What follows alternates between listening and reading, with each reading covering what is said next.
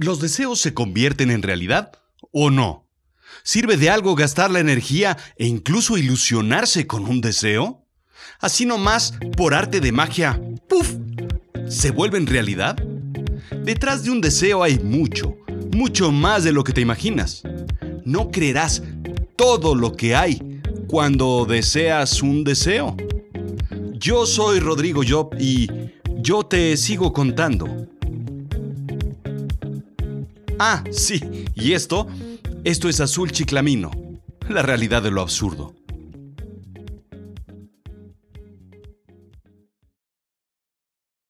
Los deseos son tan antiguos como la humanidad misma, y son tan presentes y constantes como las inseguridades del hombre. Las velas de cumpleaños tienen la capacidad de llevar al más allá, quiero decir, al más acá, los mensajes de los vivos. Lo que el corazón y la mente desean se desprende en eso, en un soplido, quemándolo con la llama y convirtiéndolo en humo que como un delicado hilo gris se entreteje en el mundo real con el mundo espiritual, llevando así el mensaje.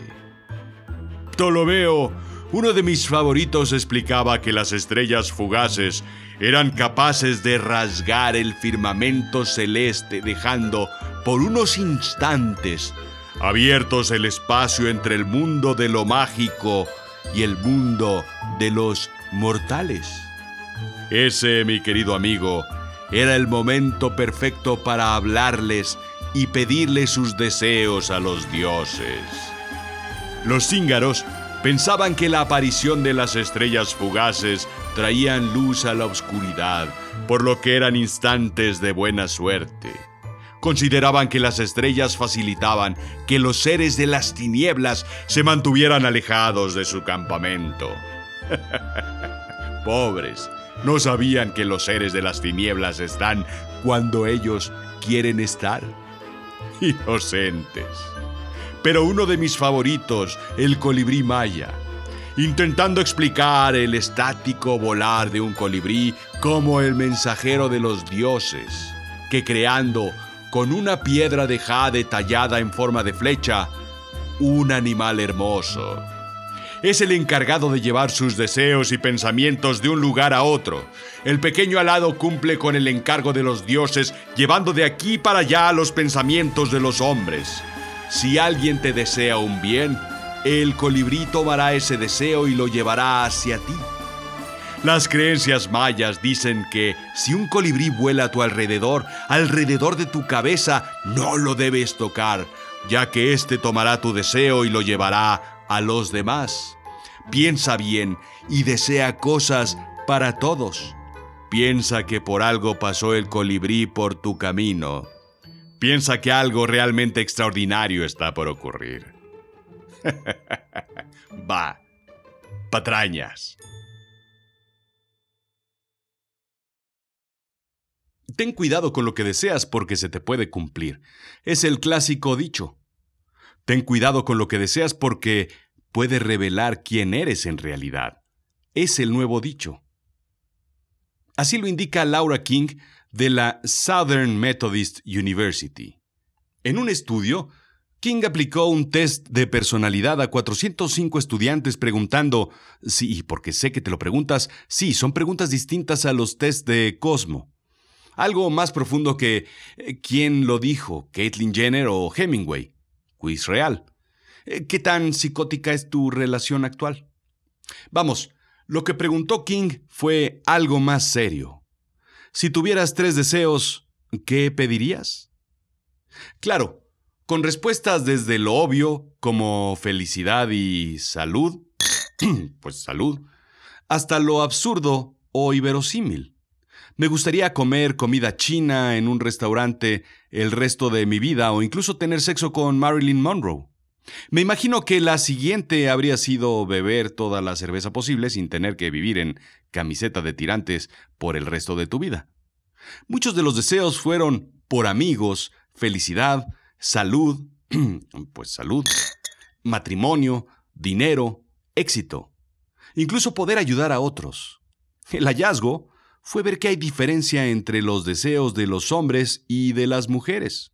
Eh, sí, y aunque las feministas piensen que somos iguales, no, no lo somos. Y eso es bueno, dicho sea de paso. Los hombres desean sexo y poder. Las mujeres, felicidad, una mejor apariencia y salud. pues salud. La gente extrovertida desea felicidad y sentimientos positivos, y frecuentemente incluyen a otras personas en sus deseos. Los neuróticos desean ser más sociables y estabilidad emocional, indica Psychology Today. Sin embargo, hay un grupo muy raro, los que se sienten satisfechos con sus vidas. Ellos son los más propensos a creer que sus deseos se convertirán en realidad.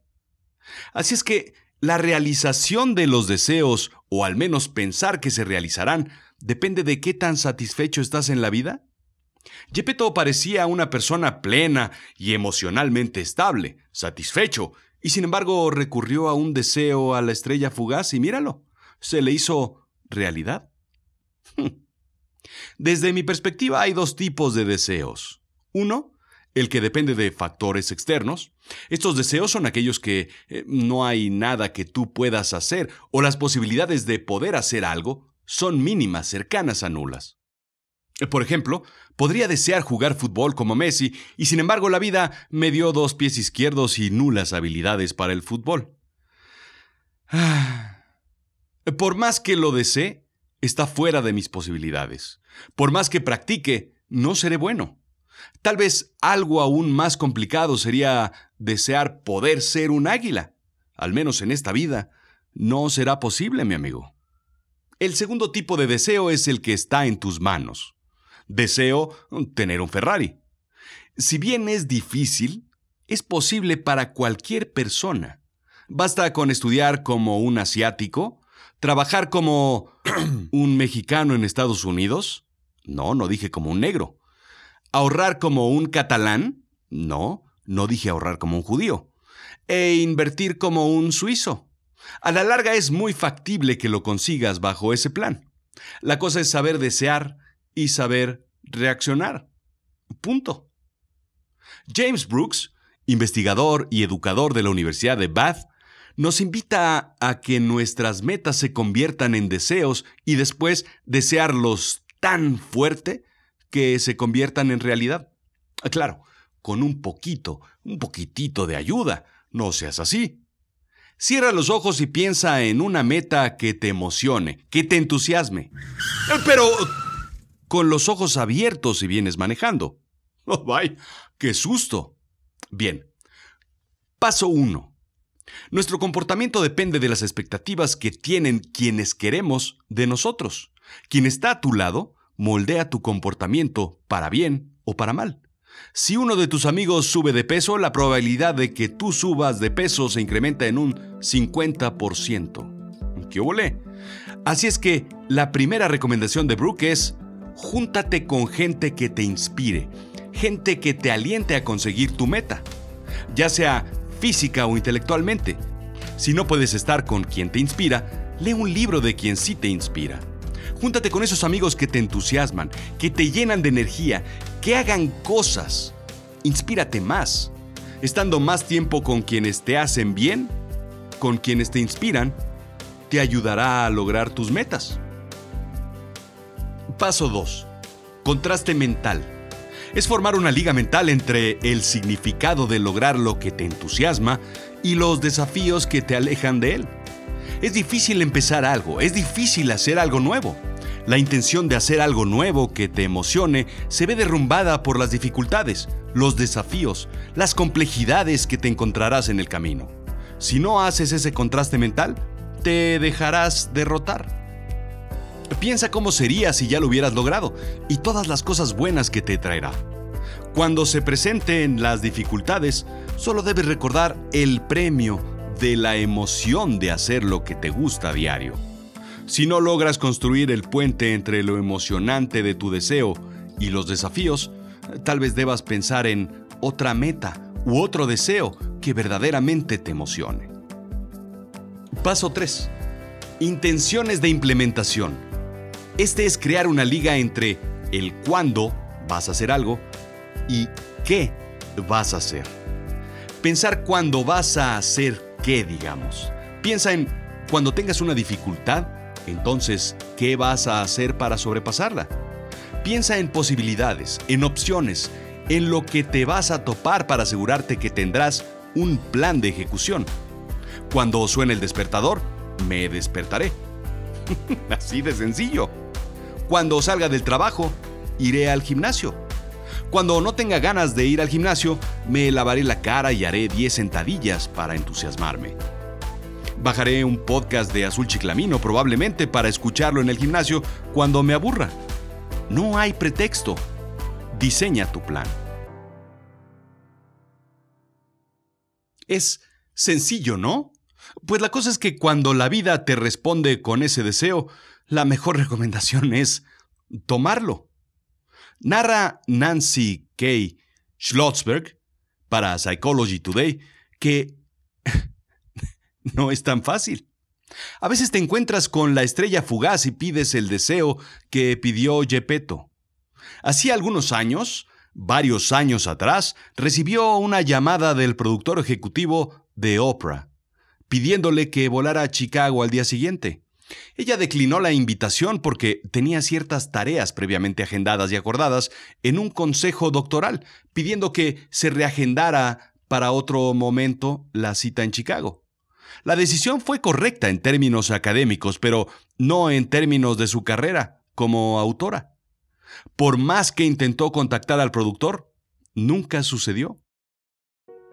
Así es que más vale que cuando le pidas una cita a la estrella fugaz, tengas los ojos abiertos, tu agenda libre y toda tu energía para responder. Es posible que todo lo que has pedido durante todos estos años, todos esos deseos, ¡fum! pasaron frente de ti y ni cuenta te diste. A mi tía Maruca le pasó. Cuando vamos a comer, el mesero llega con los tacos de bistec, tacos de bistec. ¿Quién pidió tacos de bistec? Pues no han de ser de nadie hasta que media hora después, oigan, pues mis tacos de bistec no han llegado. Oh. Así es que toda la teoría de deseos se resume en un término muy sencillo. La ley de la causalidad. La ley de la causalidad define que, para un efecto, debe haber una causa. Indica la Universidad Pompeu Fabra de Barcelona, mi alma mater, que a la causa se le conoce como input, elemento causal, variable independiente o variable exógena. Al efecto se le denomina output, resultado, variable dependiente o variable endógena. El output depende del input. La variable dependiente depende de la independiente. El resultado depende de la causa. Así es que, si deseas algo, hay una posibilidad o probabilidad de que se cumpla. Muy cercana a cero si no está en tus manos. Si lo que deseas es tener un presidente honesto, por ejemplo. Sin embargo, si la realización de ese deseo depende de acciones por parte tuya, de decisiones que estén en tus manos, o simplemente por incrementar la atención a tu entorno y ver las oportunidades que se pretendan a tu alrededor, la posibilidad de que el deseo se cumpla se incrementa y mucho. Lo que sí es cierto, creas o no en los deseos, si no deseas nada, seguro, segurito, no se te concederá ningún deseo. Esa es la regla de la vida, lo que te debes llevar hoy a casa, el gran regalo de hoy. Solamente se te pueden cumplir los deseos que pides. Si no deseas nada, jamás se te cumplirán ni, ni nada, ni tantito. Ya, eso, eso está en tus manos, que se cumpla. La cosa no es más que le eches una manita al deseo haciendo, pues algo, ¿no? Alguito, alguititito. ¿No crees?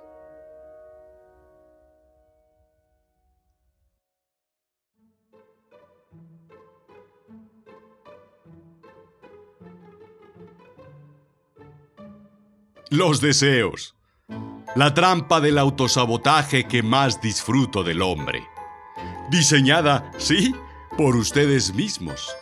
Irónicamente buscando la capacidad de ser feliz sin conseguir la felicidad. El deseo es la puerta falsa, constante, eterna que les hace voltear de su posible felicidad actual a la inalcanzable oportunidad y posibilidad absurdamente inalcanzable. Un distractor magistralmente diseñado para añadir envidia, conflicto, resentimiento, rencor, disputa, separación. Los deseos, los flagelos que ustedes mismos se imponen desde pequeños y que se terminan estableciendo en esa zona entre la carne y la piel de las personas, tan necesarios y a la vez tan molestos que no pueden evitarse a la vez que se requiere acudir a ellos casi casi para seguir adelante en la vida. Son el recuerdo constante de lo que no tenemos y que creemos que sí queremos. Pobres hombres, si tan solo pudieran vivir mirando lo que tienen y no deseando lo que no tienen. Incluso serían felices.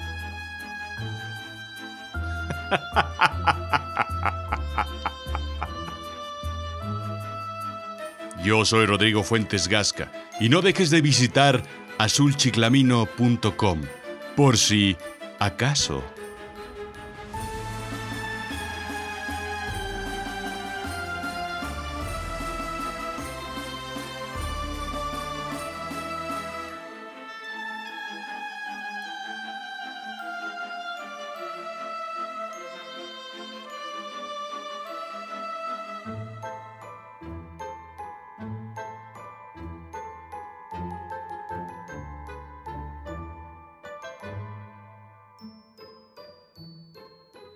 Ah, y te deseo las peores y más terribles pesadillas.